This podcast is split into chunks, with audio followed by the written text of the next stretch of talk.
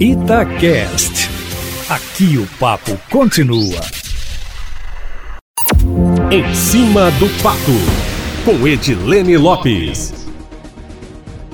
As eleições municipais terminam no domingo com o segundo turno, mas os nomes que podem figurar lugar de destaque no cenário estadual e nacional despontam cada vez mais. O prefeito de Belo Horizonte, quase que tradicionalmente, é um nome a ser considerado e que fica mais forte com a reeleição de Alexandre Calil do PSD. O governador também é um potencial candidato que de cara coloca Romeu Zema do Partido Novo e Calil como possíveis opositores em 2022. Agora, um outro movimento movimento começa a chamar a atenção. A possibilidade de ambos serem considerados para composições de chapas para o cenário nacional, já que o grande nome que seria novidade ainda não apareceu. O presidente Jair Bolsonaro deve ser candidato à reeleição.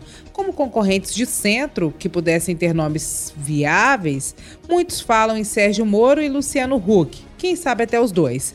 E a esquerda fala em Ciro Gomes, do PDT, e Lula, e talvez, quem sabe, até os dois juntos. Na esteira dos nomes, Eustáquio Ramos, que ainda não foram alardeados, correm por fora os nomes de Alexandre Calil, prefeito que se destacou no combate à pandemia da Covid-19 e frequentemente é citado por Ciro Gomes, e Romeu Zema, que se tornou um player nacional do Partido Novo, já que a maior liderança eleita da legenda está apoiando a campanha de candidatos ao segundo turno nas prefeituras não apenas em Minas, mas também também fora do estado, como esteve em Joinville, no sul do Brasil, neste final de semana. Para o governo de Minas, também podem surgir nomes que nunca concorreram ao cargo, como o do deputado estadual Agostinho Patrus, do PV, presidente da Assembleia Legislativa, que afirmou hoje em entrevista ao podcast Abrindo o Jogo, que comemora um ano, que no momento está focado na gestão do Legislativo Estadual, mas também não descartou nenhuma possibilidade para 2022. Eustáquio, o podcast pode ser ouvido no site da Itatiaia